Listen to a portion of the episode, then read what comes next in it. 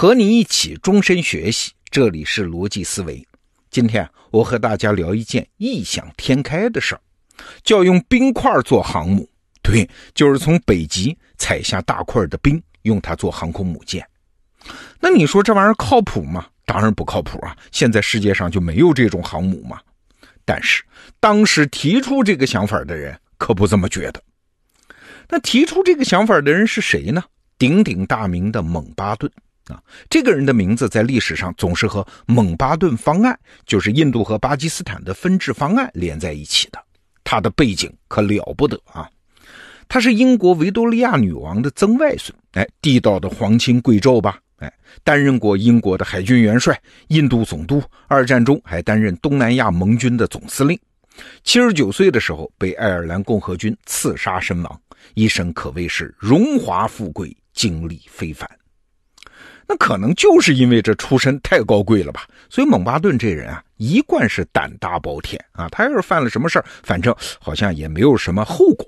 我举两个例子啊，年轻的时候他是海军嘛，担任驱逐舰的舰长。那明明驱逐舰设计的航速是三十六节，他偏偏要下令开到三十八节，那好像就是想看看到底会有什么后果。哎，几乎把这个驱逐舰开报废。还有一次遇到大风浪，按照规定，这种风浪中船速是不能超过十四节的。哎，他下令以二十八节的速度前进啊，超一倍的速度，结果差点船毁人亡。哎，就是这么个性格的人啊。那用冰来造航母这种没谱的主意，和蒙巴顿这种人的性格，你想想看，正合适吗？怎么回事呢？话说那是二战中的一九四二年，当时啊，英国海上的局势很危险的，德国潜艇来势汹汹，几乎封锁了北大西洋航线。那这一条航线可是英国的海上命脉啊！仅仅一九四二年十一月这一个月中，德国潜艇就击沉了一百四十二艘船。英国海军一筹莫展，那咋办呢？要想对付潜艇，那当然最好的办法是派飞机给船队护航啊！飞机在天上搜索和打击潜艇，以上打下嘛，很方便。但是你想，大西洋那么宽啊，要想飞机护航，那得有航母作为起降平台啊。当时英国被德国是打得抬不起头，哪有力量和时间建造航母这种昂贵的武器呢？哎，怎么办呢？好，这个时候有一个英国发明家提出了一个建议，说来不及造航母，可以用现成的呀，就是把北大西洋北部靠近北极的那些海上浮冰啊，把大块的浮冰削平，铺上甲板，装上发动机，这不就是现成的航空母舰吗？啊，这个发明家就把这个想法汇报给了当时的海军上将蒙巴顿。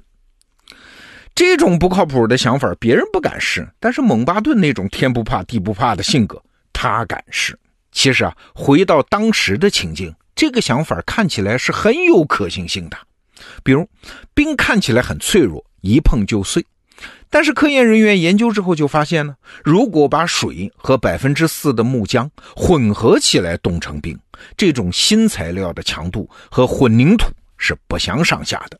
啊蒙巴顿带着这个方案，哎，在英美两国海军方面的高层就展示了这种新材料。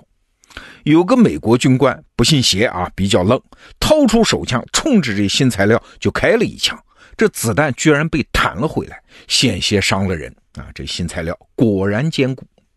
那这一下呢，丘吉尔和罗斯福都被说服了，拍板决定拨款研发建造冰造航母啊。这冰航母就成了英美海军的正式项目，开工了。计划建造的这艘冰航母呢，长是六百一十米，宽是六十一米，排水量是二十二万吨，可以搭载两百架飞机啊！如果建造成功，它将成为人类历史上最大的军舰。请注意啊，不是那个时候最大，直到今天还是最大啊！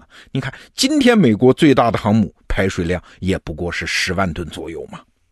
那在建造的过程中呢，军方就发现，哎，这个想法真的是很天才，有很多优势。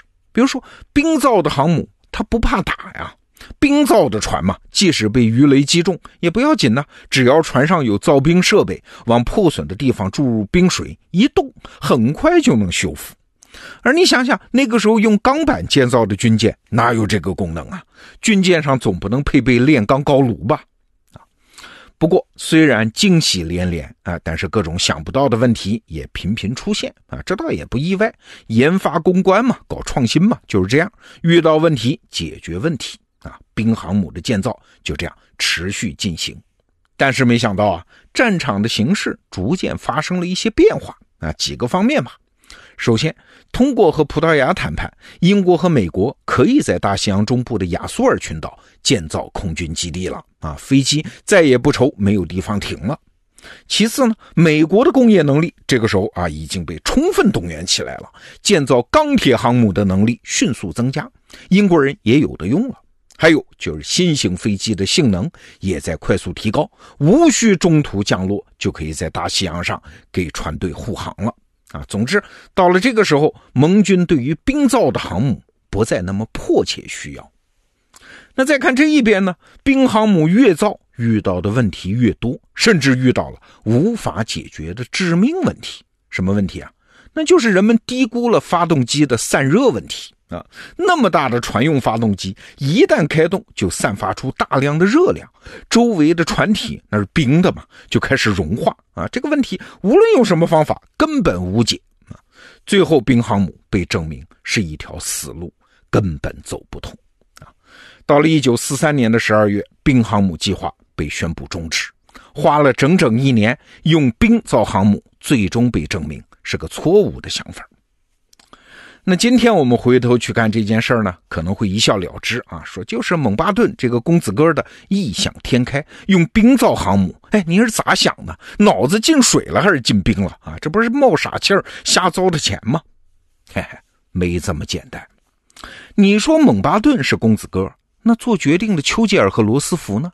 整个英国和美国的军队高层呢，都傻吗？那可是第二次世界大战最关键的时刻啊！英国人在扎紧裤腰带打仗啊，花钱做任何事儿都是谨慎、谨慎再谨慎的。对呀，这不是谁在犯傻，这就是创新的常态。一个看起来很可行的想法，就是得花钱、花精力、花时间去试，不试到最后，你根本就没办法知道那条路是通还是不通。那更典型的例子呢，就是美国的航天飞机计划。当年提出这套设想的人想得很清楚的哦，我们每次要登太空都要发射一次火箭啊，而且以后也都没法用了，这太浪费了嘛。要是像飞机那样能够反复起降、反复使用，这成本不就降下来了吗？哎，所以美国人当年就认认真真的在搞航天飞机项目。但是我们都知道的啊，一九八六年挑战者号失事，二零零三年哥伦比亚号失事。两次惨痛的事故之后，航天飞机这种模式被证明根本走不通啊！为啥呢？就是低估了太空飞行对于航天器的损耗程度嘛。这造成了维护费用是居高不下，而且还难以确保安全。那最初在设计航天飞机的时候，打草稿算了一下啊，每次发射费用预计是五千多万美元。这太划算了，因为要发射那种一次性的宇宙飞船要两到三亿美元，你看是不是有明显的成本优势？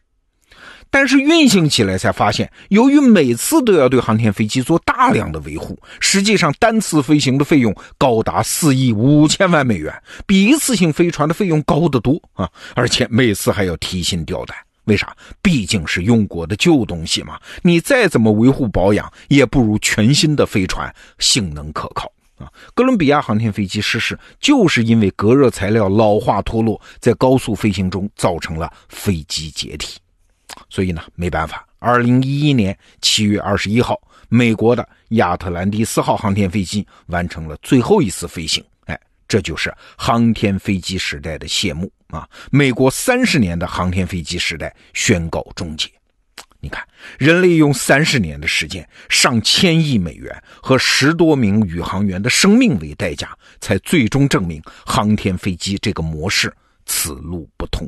所以你看，我们平常说的科学创新，其实是分成两种的：一种呢，是你知道它做得成，肯定做得成，只是暂时我不知道怎么做。这虽然也难。但是难度是有限的，仅仅是知道他肯定做得成，这就已经节省了无数的时间和金钱。那还有一种科学创新呢，就是我们今天聊的冰航母和航天飞机这种，没有人知道它是不是做得成啊？你得去试去闯，大概率做不成，还要像蒙巴顿这样被后人看成是傻瓜，这才是对创新者真正的难题。你懂的，咱们中国现在就已经走到了这个关头。